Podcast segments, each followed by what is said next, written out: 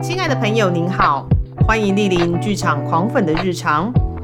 本节目长约四十到六十分钟，可能会有中场休息。全程开放饮食，分享转贴。如有致赠花束的需求，请由前台人员为您转交，但依旧不知道在哪。节目即将开始，祝您有个愉快的收听时光。凤君呐，我们在五月要看什么的时候，我们讲到一件事情很重要。也不是很重要，就是发现就是大家都挤在一起。对，到底为什么？就是五月份有非常多的学校的制作，对，然因为就因为六月份是毕业季啊，你五月份没有演出的话，没办法毕业啊。对，所以除了学校的毕业制作之外，其实有非常多戏剧系相关的，也有本身自己的学期制作、学年制非常作啦非常多。对，那今天就是从这一集开始，其实我们接下来有好几档学校的制作的好朋友们都要来上节目聊聊。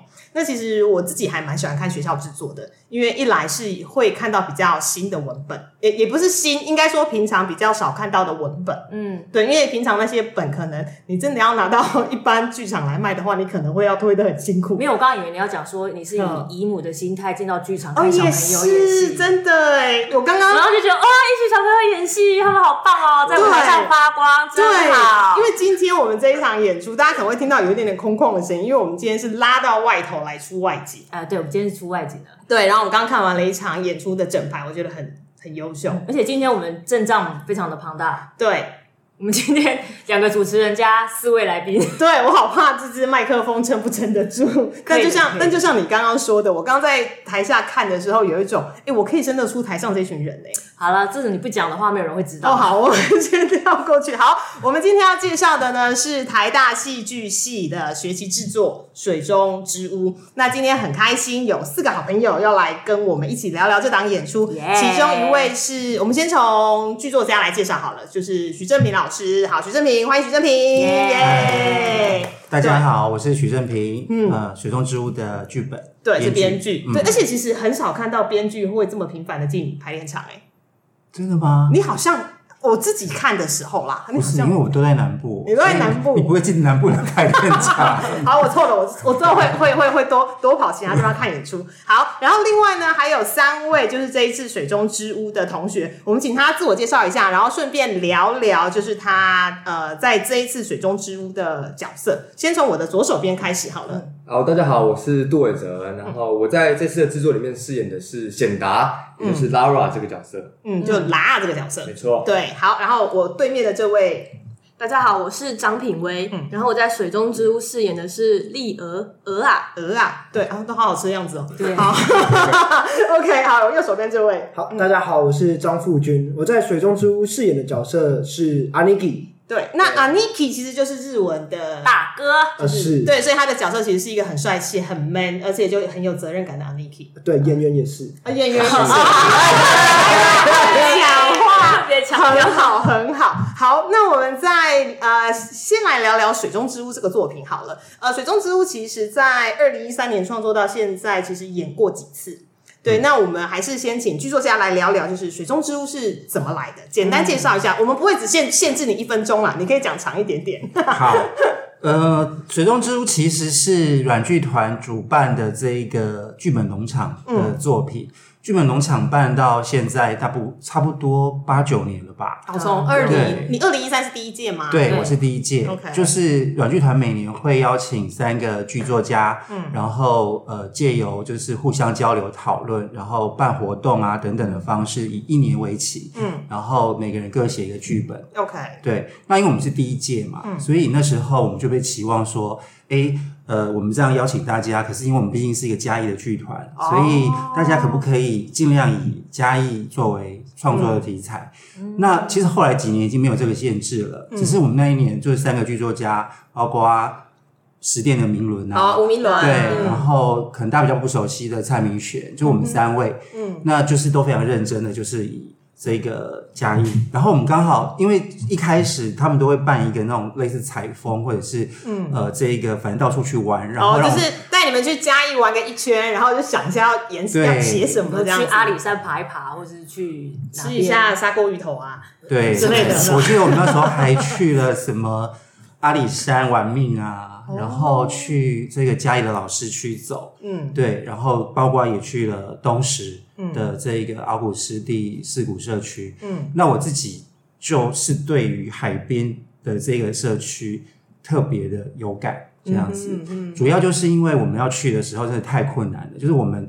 就像那个剧中刘妈妈迷路三次，我们就是超级一直迷路的过程。哦，就是有一种，我我到底真的有没有，我有没有走错路，还是怎样之类的？我会不会就是等一下在这边，然后我需要打那个一一九，就是叫我接 对我，然后就是真的就经过一片树林，就是森林，对我来讲是森林的感嗯觉。然后我一想，前面前面会有东西吗？会有住人哦吗？会有房子吗？结果我就突然柳暗花明又一村。对，你踏进桃花源了。对对对对，然后就到了这个地方。哦，OK，、那水中之屋是一个怎样的故事？水中之屋其实讲的是，呃，在一个南部靠海的小村庄，嗯然后遭遇了水患，就是台风来水灾，那这个小村庄因此就这个算是分崩离析，对，或者是几乎灭村的感觉，灰飞烟对，灭。然后里面的村民们可能就是留下的、离开的，就是人生都因此而改变了。嗯对，那呃，我集中在三个主角，就是我们这一次的海产三姐妹，她们的人生经历上，就是她们在这二十年前一场大水之后，就有的被爸爸妈妈带走，然后有的是一种愧疚感，然后必须去好像补偿以前失落的人生，然后呃各自这样活了二十年之后，他们的人生好像有一些改变的可能，不管是赎罪的完成，或者是说重回故里，对。但是在这一次的过程里面，他们又遇到了好像台风的噩梦重演。哦，二十年前跟二十年后，其实又是同一又是台风，但感觉好像又回来的那个感觉。对，但重点是因为二十年后人会长大变老嘛，嗯嗯所以这个时候他们有能力或者是必须为自己的生命做选择的时候，他们呃会不会呃可能可以掌控自己的命运或做出不一样的改变？哦，所以二十年前有一点是被迫离开，或是被迫留下。但二十年后，因为经历了种种，所以开始呃，你可能是去找到自己，或者是你去想要找回自己的根，或者甚至是帮爸爸妈妈找回什么东西。就更多的一层意义是因为他多了选择，他多了选择。对，你对可以选择留下或离开。好，那我们既然讲到选择，我有点好奇，为什么是这一个剧本？这是怎么 这个剧本怎么样被选为这一次台大的学期制作的？是怎么合作的？那我我问学生可能不准了，因为反正就是老师说要演，你们就演的是这样吗？老师有讲过啊，真的吗？真的吗？为什么？为什么？就是秘辛吗？爱那个剧本吗？对他好像导导演说的？他好像他好像蛮爱的。哦，，真的哦，对。哦，因为老师说他就是之前的习惯就是导杀剧，对然后对对导觉得对，说他想要导导看台湾的剧本，但是他之前就有想过要导台湾剧本，但是他就说一直找不到有感觉的，哦，对，但是就是这个剧本，老师说他看完就是觉得哦，有感觉。feel 有对 feel，要就是这本，哦，原来如此。啊！那许正平，所以一开始在接到邀约的时候，是谁？是直接也是台大来找你？其实就是导演博生，哦就博生直接他跟我讲，他他其实一开始还没有说他确定就要导水中，嗯但是他就说，哎、有一些在考虑，最后他就确定是水中。哦，对，所以我就觉得，嗯，那应该是真爱吧。哎，真的哎，如果是导演自己愿意自己提出来的话，对，那应该就真的是这是真爱。爱，对，是啊，是啊，是啊。哎，那其实刚刚有讲到一个所谓的海产三姐妹，要不要解释一下所谓的海产三姐妹是什么？因为可能有些听众对于《水中之屋》这个剧本其实还不是很熟悉。嗯。海产三姐妹是指哪三姐妹？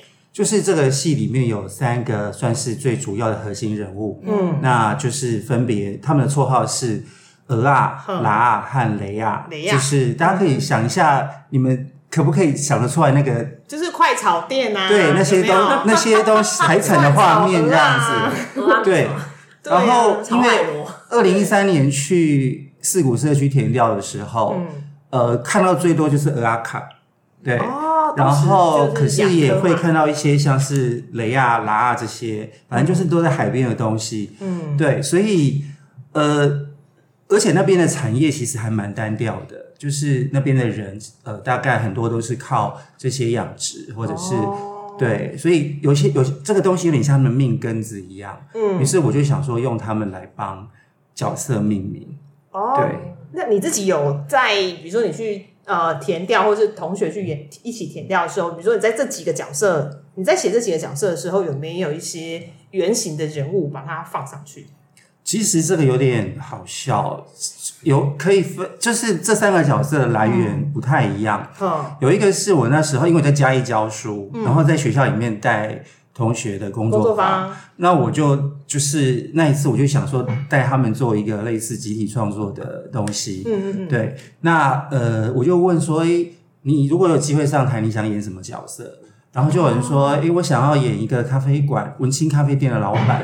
哦，这个好像是很多年轻人的一个梦想。对，然后有人就说我想要演鸡童，对，然后有一个男生就说他想要演变性人，这样子。OK OK，对。哎、你知道通常演那种比较特殊边缘的角色才会得奖，才会被看到。好，这也没比。对，但是比如说这个变性人，呃，想演的这个男同学，他其实两次之后就消失了，可是我已经决定把他放进来放进来，对，那就变成要去做这些功课。嗯那我记得那时候好像突发奇想嘛，我就突然觉得当基跟这个变性人这两个角色嗯，天差地别，就是是两种极端。可是他们如果放在一起，会不会有一些火花出现？哦，对，嗯，嗯，然后老师我自己，我跟你说，我自己在在那个研究这两个身份的时候，我发现他们共同的地方。呃，什么共同的地方？哎、我们先解释一下为什么这出戏里面当基跟那个变性会放在一起，是因为当基这个角色叫做显达，然后他虽然是一位生理男性，但是他对于自己的性别认同是女性。对，所以他想要变成女生。好，所以我们来请拉拉就是现身说法。你自己在研究角色的时候，就共通的点。我觉得鸡童跟一个想变成女性的男生，他们的共点就是他他们都在一个错误的身体里面。嗯。嗯，我觉得这件事是我后来有抓到的一个方向，哦，嗯，就都很分裂的感觉。就是他一辈子都是在都不是他自己的灵魂住在他自己的身体里，嗯。一下是神明的身体，还有男人的呃神明的灵魂，还有男人的灵魂，嗯，都一直在用他的身体。嗯。那他在整个剧本的追求就是他要找回他真正的他属于他自己的灵魂。他把他的魂给找回来，真正的灵魂装回自己的身体里面，对，对，哎，这其实是一个还蛮好的诠释。就是一个很好的切入点。而。且嗯。其实这个说起来有点老套，就是他们演员他太小了，可能不知道。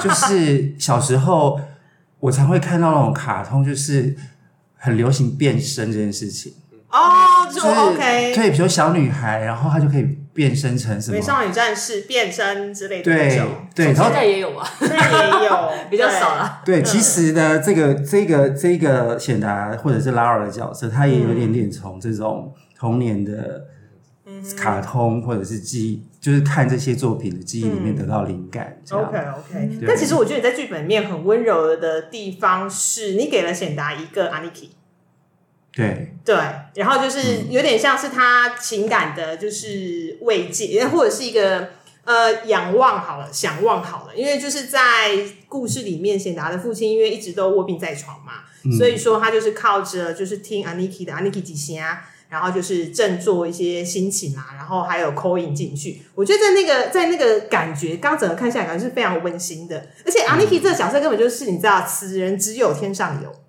嗯，真的，而且他还为了就是为了要去找显达还是 Lara，以及他最后的那一番告白，你会觉得说这个人真的是真男人，就是真也不是说男人真男人之类的，而是说他的性情非常的真实，然后非常的诚恳，然后就是我才会觉得说，哎、这个词人只有只该天上有。对，不过我的确也是承认，就是这整出戏中，呃，就是不管是哪一，就是哪一条支线的组合，嗯，呃，最让我就是比印象深刻的，其实真的就是阿尼基跟拉这一对。就大家都爱看人家谈恋爱啦，你看刘老刘讲刘老师跟那个丽儿也是有啊，很可爱耶，那个也是有，对对，但是因为就是知道那个阿尼奇跟那个他们一开始是有点那是远端，就是他们是在远方你知。道远距啊，然后那种感觉好像有一点扑朔迷离，有没有？一个是靠着声音，一个靠着想对，因为。他们一开始就有一种心意相通的感觉，所以这个这一个机缘是非常难得的。对对，然后他们还可以在不经意，就是没有知道对方真面目的情况下，还可以认出对方。言情小说，哎 对，所以就是有一种哎电光火石跟就是奇妙的瞬间，其实就是你又注定的知道那个人就是你要的那个人，所以当你碰到了，你就会知道。那我就蛮好奇，就是阿尼奇当初你在想要诠释这个角色的时候，你是用一个什么样的心态说哦？呃，你想要知道那个 Lara 这个角，这个这个他是谁，然后又知又那捡到他的呃可能呃，后来发现说啊，好像有显达这个角色，然后你有很多的疑问，所以刚你本身是这么有行动力的人吗？是啊，因为你刚才说此人就有天上有，但我觉得我就坐在这里。很会讲，下凡来，下凡凡来，对是是是，对。对，所以一开始在模拟这个角色的时候，你是直接先从啊，你比如说先从广播员的身份，然后有个听众，然后你对他感同身受，还是一开始你就觉得说哦，因为你跟 Lara 有过那一段就是一起喝酒、聊天、谈心的那个地方当做出发点。我觉得我第一次看完剧本的时候，我我就很喜欢阿尼基这个角色，但是我其实就是阿尼基他这个角色最吸引我的地方，应该就是他在广播上啊，这样很有趣啊，然后大家都喜欢他这样子，我就觉得哇，我这个人很有趣。然后当然我是知道说他有一些跟其他人的恋情嘛，但其实我第一次看一次剧本的时候，我没有把这个就是放在脑袋里思考，或是这样这样这样。但后来多看几次剧本的时候，我才去真正去研究这个 Aniki 的爱情或是什么样的。然后我就觉得说，哇，因为我是一个，就是人家说就是直男嘛，对，嗯那个直男我就觉得说，因为我不可能真的为了一个戏，然后就突然就爱上男生了。我觉得这这东西对我来说是有一个距离。嗯，那后来就是在每一次排练啊，或是每一次在重读一次剧本的时候，我就发现说，我越来越可以理解，就是爱上一个人，其实真的不一定说他是男生或者女生或是怎样的。因为我在演阿尼基的时候，我当然会去建构一些他跟 Lara 之间的故事啊，或是怎么样，或是像剧本里面也有演到我们一起聊天的过程。嗯，然后我就觉得说，嗯，我真的有爱上这个角色，这个、嗯。这个人的灵魂。嗯嗯我不管他他是男生还是女生或是什么，但是就是这个人的灵魂真的有吸引到我，嗯。然后我会觉得说他刚好可以成为我心中的那个寄托，嗯，对对对，然后我就觉得说，嗯，就是发现说突然就突然就那个对，就是电光火石。对电光火石，然后此人只有天上。有。那个私底下有跟 Lara 特别做什么样的默契配合跟排演吗？我觉得没有哎、我觉得这这个地方蛮巧的，就是 我觉得 Aniki 他自己也，嗯，我觉得他自己也不知道说自己是可以喜欢男生的，哦。对对对对对，就是哦。他就是可能跟这个人很好啊，怎样怎样，然后就觉得说哇，我好喜欢这个人哦、嗯，只有这个人才懂在说什么。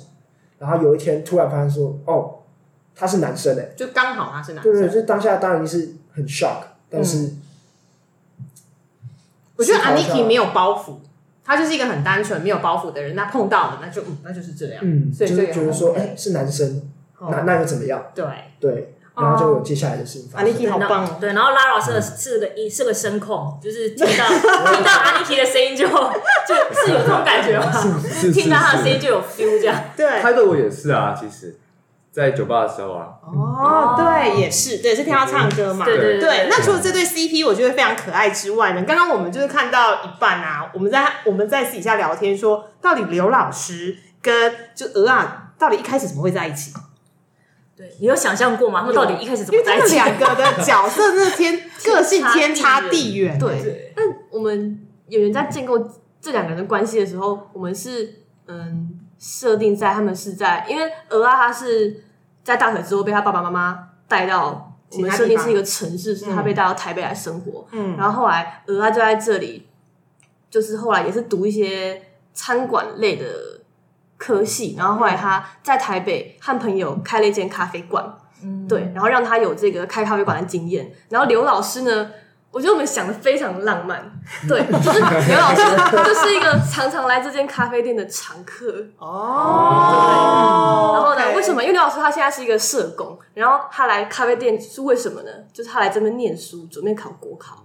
对，哦，然后他们就是在这里，然后丽儿每天就在那边上班，可以发展同人本了。所以是这个私底下他们自己发展出来的设定。我们帮角色建立的背景是这样子，对，然后他们在就是在台北认识了之后，然后后来交往了三年，然后时机差不多了，他就决定还说，嗯，和丽儿一起回来东石这个地方，嗯哼嗯哼，所以他愿意就是妇唱夫随的概念。对，为爱走天涯。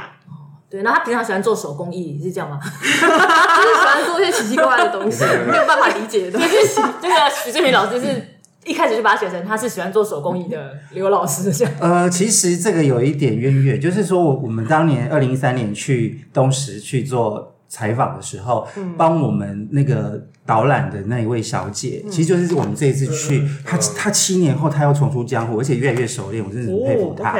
对，然后她那时候就是带我们参观那个呃社区的时候，因为其实四五社区就是、呃人口一直外移嘛，然后连他们小学都废弃，就是小孩就每天早上要骑雇车子载到别的地方去上上上小哦，学，就是一个真的在老化的城市。对对对，可是你会觉得说这个社区好像不是完全一片死寂，嗯就是譬如说，呃，走到哪里你都会看到一些装置艺术啊，嗯就是用一些废弃物做成的。然后那个帮我们导演的小姐就一直说，是叉叉老师，叉叉老师帮我们做了什么什么，然后我就觉得，嗯，他好像很崇拜这个老师。一个做手工艺的老师，会做装装置艺术的老师。对，然后我那时候心心里面其实已经在构想一段恋情了，就是说，呃，一个可能就是说他自己对家乡有这份情感，嗯，可是他也许就是说，哎，我只是很想要让他重新获得生命，嗯，但是我不太知道怎么做。但是他却遇到了一个有方法，嗯，也懂得就是怎么从旁帮帮他，然后让他让这个地方再活起来的感觉。所以可能就是这样子，也许因为理想，因为陪伴，然后就变成一对恋人这样。所以其实每个角色个性都非常的鲜明，而且好像都有一个原型人物可以投射出去。对，而且就是刘老师啊，还有包含就是鹅啊，就这一段会让我想到，因为剧本虽然是二零一三创作的创作，但是其实大概这十年以来，台湾其实有非常多的议题在讲。呃，包含青年返乡，然后回到部落，然后也甚至有非常非常多所谓的那个城镇活化，然后也有还蛮多个，其实做的还不错。像我知道的有一个脸书的社团叫做“院里吹海风”，哎，院哎是那个嘛，反正就是苗栗院里啦。嗯，对，就是他们会开始发展所谓的小镇文化，所以那个小镇呢，可能一般来说，一般人会认为说它就是一个名不见经传的小城镇，但是借由呃青年返乡，然后去挖掘城镇的一些特殊的风土民情，然后呢鼓励大家来，所以他们也会自主去组呃组成所谓的呃导览团，然后去带这些活动，所以我我自己是想到这个东西啦。嗯，是的，是的。哎，那你剧本从比如说从二零一三年啊一直写到现在，你有没有特别为了这一次呃台大的演出的版本有做了哪些更改？嗯，其实有，哦，呃，我觉得有时候写剧本这件事情，就是当你写的当下，你就会觉得它没有缺点，对，然后他就很完美。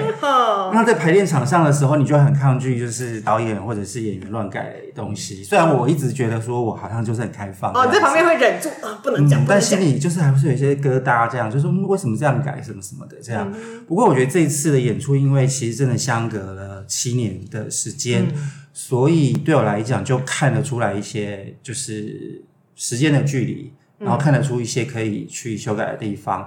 那所以，然后我自己也跟导演这样聊天的过程，就是对于一些角色的更成熟，或者是呃他们心心路历程的一些想法，就是有一些不一样的见解。所以，呃，这一次的版本的确有蛮一些幅度上的修改，但我觉得对我来讲，它不是比如说呃什么技巧上面在翻新或什么的，而是比较多的是加了一些人情世故。就是我觉得这这六七年下来，对于呃角色或者是对于自己所处的现实的理解，嗯然后让我觉得让人物的那个心里面的转折，或者是他们对于自己想做的事情的看法，嗯呃，都有更细就对我来讲是更细腻的去做这些，呃，也许就是如果你看两个版本。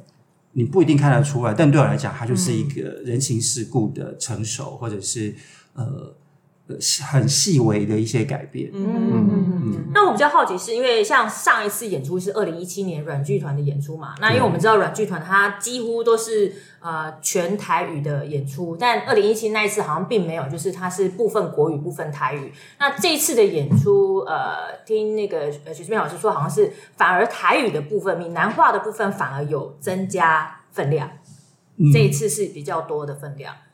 对，那有做这样的，我还蛮想问，就是三位演员，就是在呃，比如说呃，练习闽南语，因为不知道三位演员出生自台湾哪里啦，也就是三位各自是出生在都北漂吗？我台北人，台北啊台北人。我是北漂，你是北漂，是哪里我是台南永康人。哦，啊那隔壁，隔壁。对啊，哎，旁边同乡。我住新化，对，那杜同学是？我是桃园人，哦 OK，OK 所以就是对于闽南话，就当初在排一开始排练的时候，就是剧本上面就是国语就是直接用国语直接下去练习，然后闽南语就是闽南语是额外练习，还是说中间有额外转换吗？比如说这段原本是用台语讲，后来决定改用国语呈现，或者说这段原本应该是用闽南话讲，后来决定用国语呈现，有有中间有这样磨合。过吗？还是没差？就是反正你剧本写写说用华语就华语，用台语就台语。嗯，我记得是，比如说像丽儿主要是讲华语嘛，华语对。对。对，然后可是就是有一些关键字，比如说呃，他要重述阿公阿妈说过的话，对对对，还是说有一些比较这个，比如说跳脚了吧这种，哦，就就是是这个真的是用台语才很像那种什么，感很像有点觉，像歇后语，对对对对对对对对对。然后我就会让他是用台语呈现。嗯哼。那因为我觉得有时候呃这样子语言的交杂，你反而可以听出来说，诶，嗯，他这时候讲台语这句话对他的重量是什么？嗯哼，对对。然后像 Aniki 的话，就是因为呃，比如说，其实它它的来源来自于就是我小时候真的是每次坐公车，听广播嘛，对，然后就是很多那种台语的那种地下电台，嗯哼，对，然后我就很喜欢想象那个主持人到底是长什么样子，对，对就是为什么他们可以说服一堆就是那种欧巴桑啊，对妈妈姐姐这些听众，然后就跟他们买买买药啊什么的，嗯就是他们。买或买农产品对，啊我觉得这是一种声声音的魔法。嗯然后，因为那些地下电台其实都是讲台语嘛，所以很自然就是 Aniki 就会变成全台语呈现。嗯哼对，而且用全台语去展现这种语言的一些趣味。嗯哼嗯哼嗯那因为我觉得比较困难的是鸡同的部分，因为它有非常多的那种科仪，就是的念白。对你，们后来有包红包给他吗？鸡桶那一你段，记得记得提醒，是是对对，应该要包个红包包。红包，对。包红包还是什么之类的，我记得有一个有一个去明嘿嘿嘿一个仪式，一个仪式舞上舞台前。对啊。就是在饰演鸡同，然后这个闽南语有特别去研究，或者是呃有遇到什么困难吗？有鸡同的部分吗，对对对鸡同讲台语的部分吗，对，哦，我我就蛮难的，因为那几句咒语是郑明老师特别在另外传给博生的，吧？对对对对对对对，那我是找我是有请呃一个学长，他就是有考过台语检定的，哦。所以我请他指导我那几句台语这样。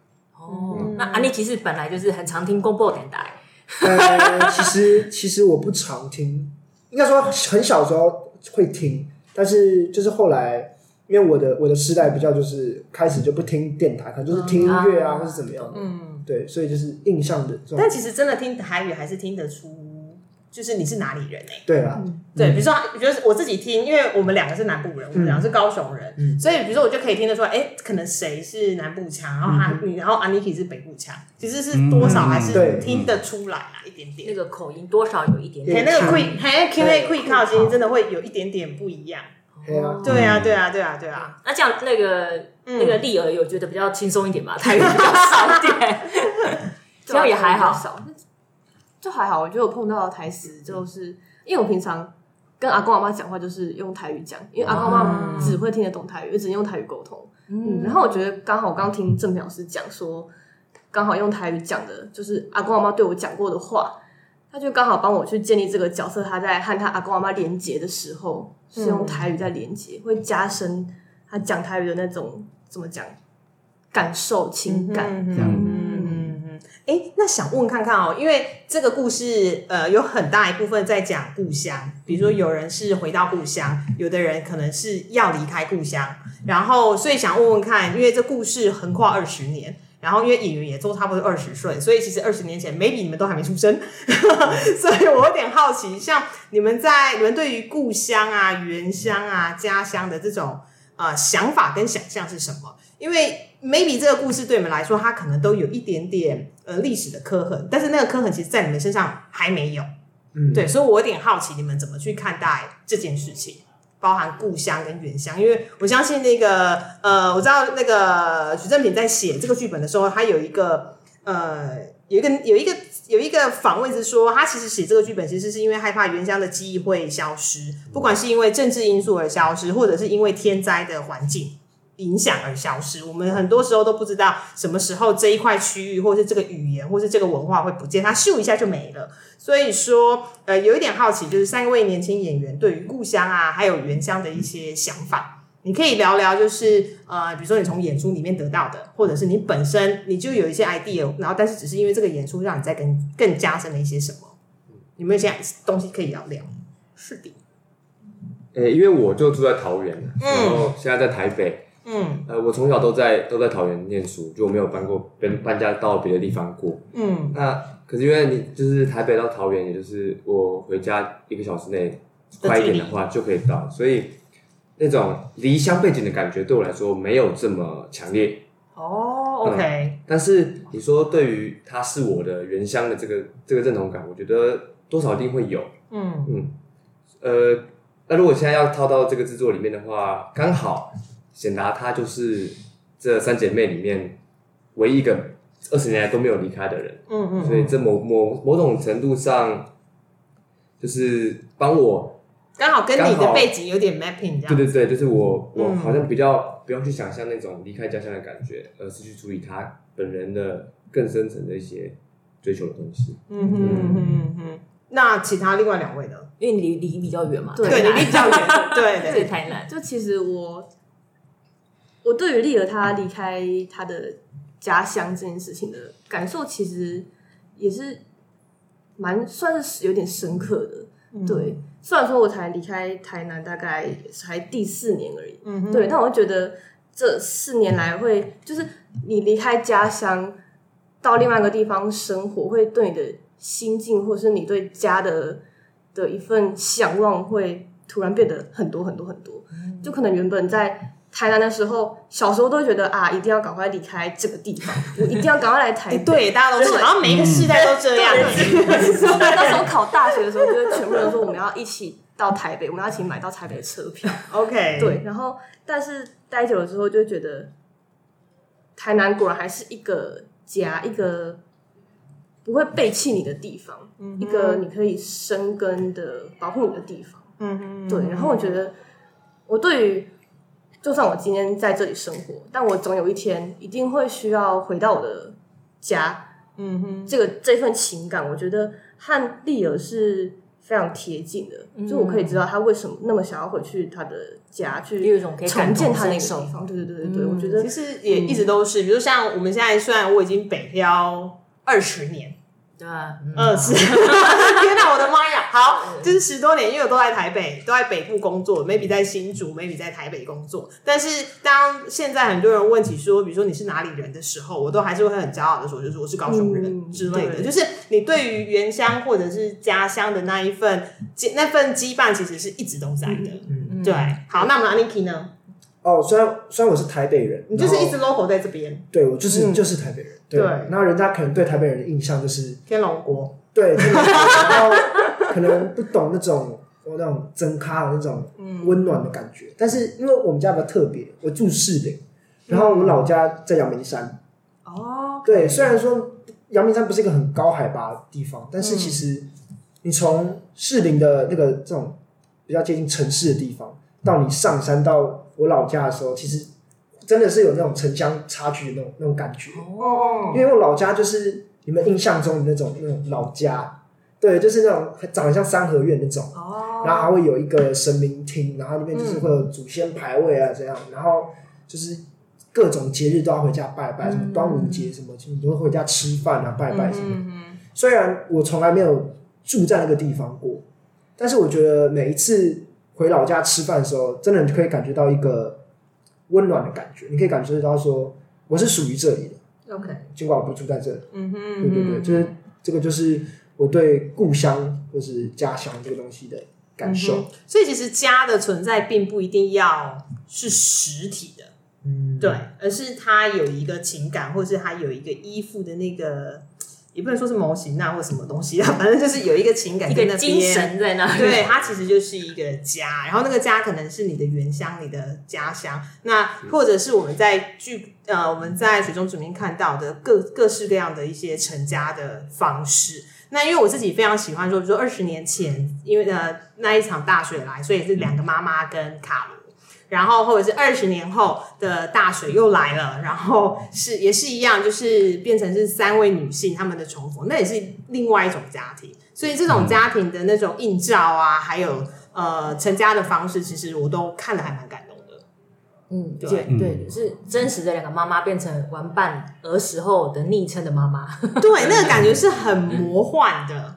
对对对，是的。嗯，然后我比较好奇是在，因为《水中之物》感觉上是一个呃很写实，然后有经过填调的故事，但是呃呃，徐志明老师跟导演就是在中间有非常多类似用童话故事般的手法，包含就是还有讲到童话故事，比如说什么冰雪女王，还有冰雪女王、雪后啊，嘿呃 我不是那个。啦，有雪后啊，然后有森林中的什么熊爸爸、熊妈妈跟熊呃小朋友这样子小、小孩，但是那个又是投射到就是卡罗他的身份认同问题。一开始怎么会想说要在水中之屋这么这么写实的故事中摆放一个呃很这样子童话故事的元素在里头？嗯嗯，我觉得这个可能跟卡罗这个角色的由来有点关系。嗯，当年我们去那个填调的时候，有一个景景象，我是现在就很难忘，就是我看到四个小朋友在路边玩。嗯，对，然后呃，有两个看起来就是那种完全你会觉得他们是外国小孩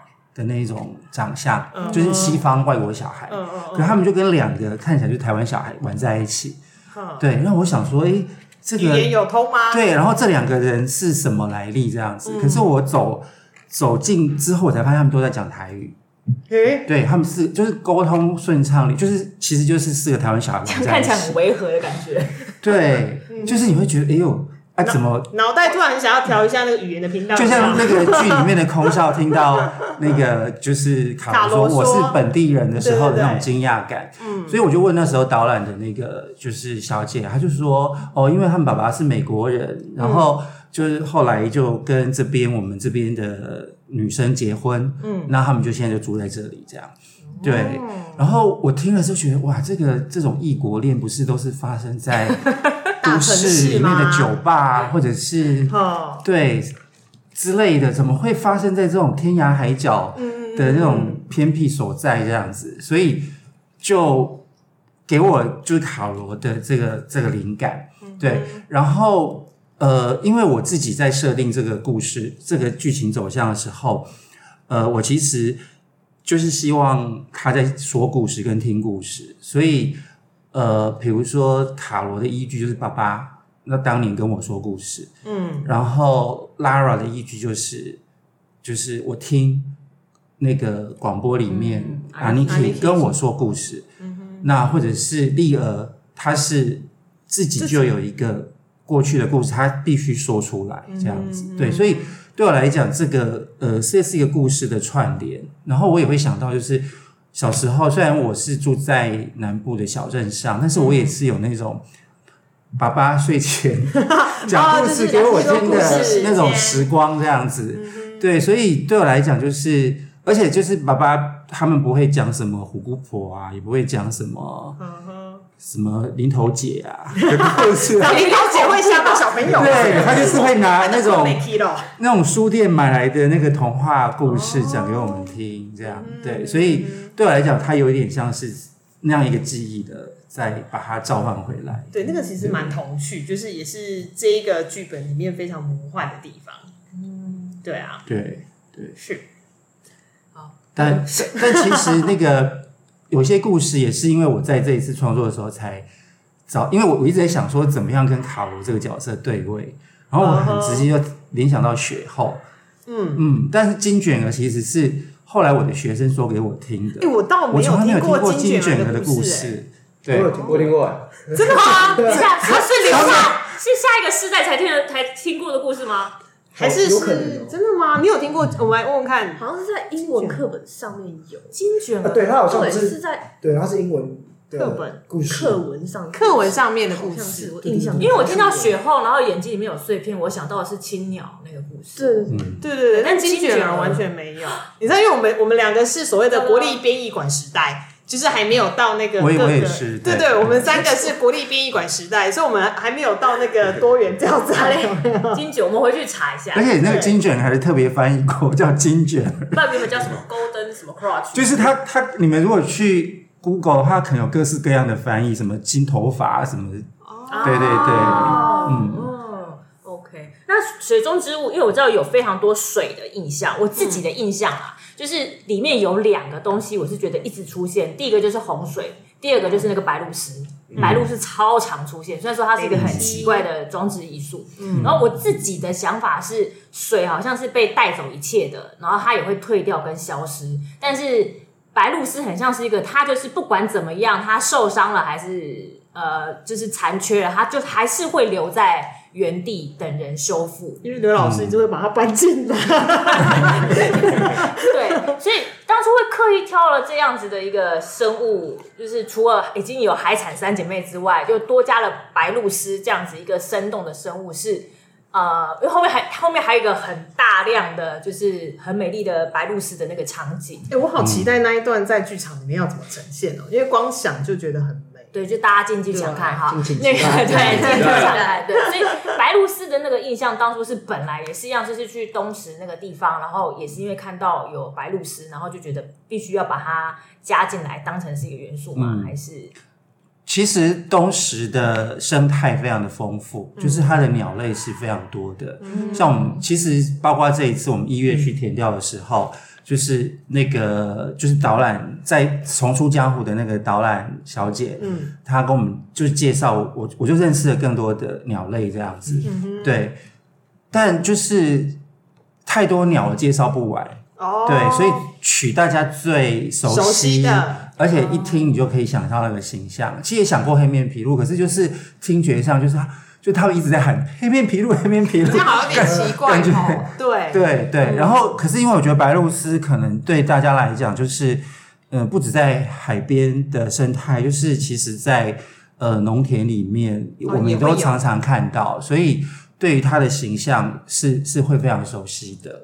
对，然后而且它，我觉得它就代它就代表了一种，就是当海水或者是大自然重新要回了被人类呃哦，夺走的夺走土地之后，嗯嗯很多东西会再回来。嗯哼对，就是其实这也是白鹭鸶的家。嗯嗯嗯，有啊，其实剧本里面有非常故事里面有非常多包含呃，讲可能有点太严肃，说资本主义啊，还有一个就是你跟自然的一些的拔河，嗯。对，其实也有讨论到那。另外一个我有注意到，就是我觉得每一个角色他都有跟自己的一个物品的连接非常深，对，就是他都好像会很常出现的角色，或是对他们人生中很重要的角色，呃，物品就是跟角色相关联的物品。我还蛮想蛮想请三位演员就是讲述一下，就是你们在饰演自己的角色当中，有没有哪一个你们经手过的物品？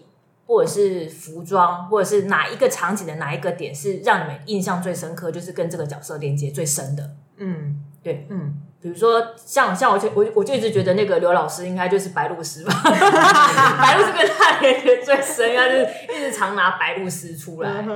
对我都有觉得好像有个固定的物品，我自己脑海中有呃，就是相对应的物品跟角色。对，那三位演员有没有自己心目中你觉得在那角色中你们最就是跟你们最连接的那个物品或者是那个东西是什么？诶，我先说 Lara 吧，嗯。因为 Lara 她最明显的就是那一件花红长洋装，哦，那视觉非常强烈，对对那是她我自己在帮我自己的写的角色自传，就是我建立我的剧本上面有说的故事的时候，我是写说，我小时候常常就会偷穿妈妈的东西，偷收集妈妈离开之后留下来的衣服啊，或是首饰。嗯，但有一天被爸爸发现了，他很生气，把那东西全部丢掉。嗯，而这件洋装，因为它被我藏起来了，所以我就只剩下这些东西，所以它变得有点像是我这个女性的灵魂，她剩下仅存的一个依靠。嗯，那我觉得她一直被我藏在衣柜里这件事情，我觉得某种程度上也呼应了显达也是一直在一个柜子里这件事情。哦，用衣服藏在柜子里。嗯，我觉得他对我来说是这种感觉。对，但是后来被拿出来了。对，哦，哎，这个这个解释蛮好的，对我喜就是我喜欢我喜欢这个解释。对对对对对那两位呢？我觉得丽儿就其实和刚刚说到刘老师是同样都是那一只白鹭丝装置艺术，嗯嗯嗯，就是一开始其实我在想说，为什么他这么的排斥这个装置艺术出现在他的咖啡馆？对啊，我其实我一直想说，好好排斥哦。其实后来就会理解说，丽儿她不希望这个地方，她的家乡是一个被文明过度介入、被人为过度插手的一个地方。哦他会希望他的家乡是一个维持它原有的美丽的一个样貌的一个地方。对，然后这就。所以他才会那么排斥这只这么人人工的然后看起来就很有商业气息。你摆在那边，你是要干嘛？你是要吸引客人吗？还是怎样？我不懂。对，然后但其实我觉得这也算是在他们两个人之间的关系是一个很重要的转折，因为刘老师他不是东石人，他是对于这个地方他是一个外来者，对对。然后我觉得刘老师他就和这只白鹭鸶一样，他某种程度会觉得自己是一个不是这里的人，对。然后当丽儿她怎么去接受这只白鹭鸶在这里，就等于说她她怎么去接受刘老师啊是。和我一起在这里的，嗯。我接受你，我们一起属于这个地方，对，也是算是建立他们两个关系很重要的一个。相互接纳的，对，然后就一起在这边，就是共同成立一个家。对，所以他们的定情物是白鹭鸶，对，一 只对那一只。白装置白鸶鹭，这样蛮好的。那对。Aniki 呢？我觉得对我来说，那个东西不是物品，就是就是声音。啊，三个人对，因为呃，因为我读完剧本的时候，我一开始对阿尼基的想象可能是哇，这个人声音一定超好听，或是怎么样怎么样怎么样。嗯，但是我自己觉得我声音没有到非常好听这样子。但是我后来就觉得说，哎，其实你要让人家呃可以听着你的声音，就是可以感到很放松啊，很很舒服这样。其实不一定是声音好听，嗯，有时候就是你声音的一些变化啊，或者说你讲话的速度啊，嗯，或者是说你给人的感受，嗯。就是比如说你真诚的感觉怎么样怎么样。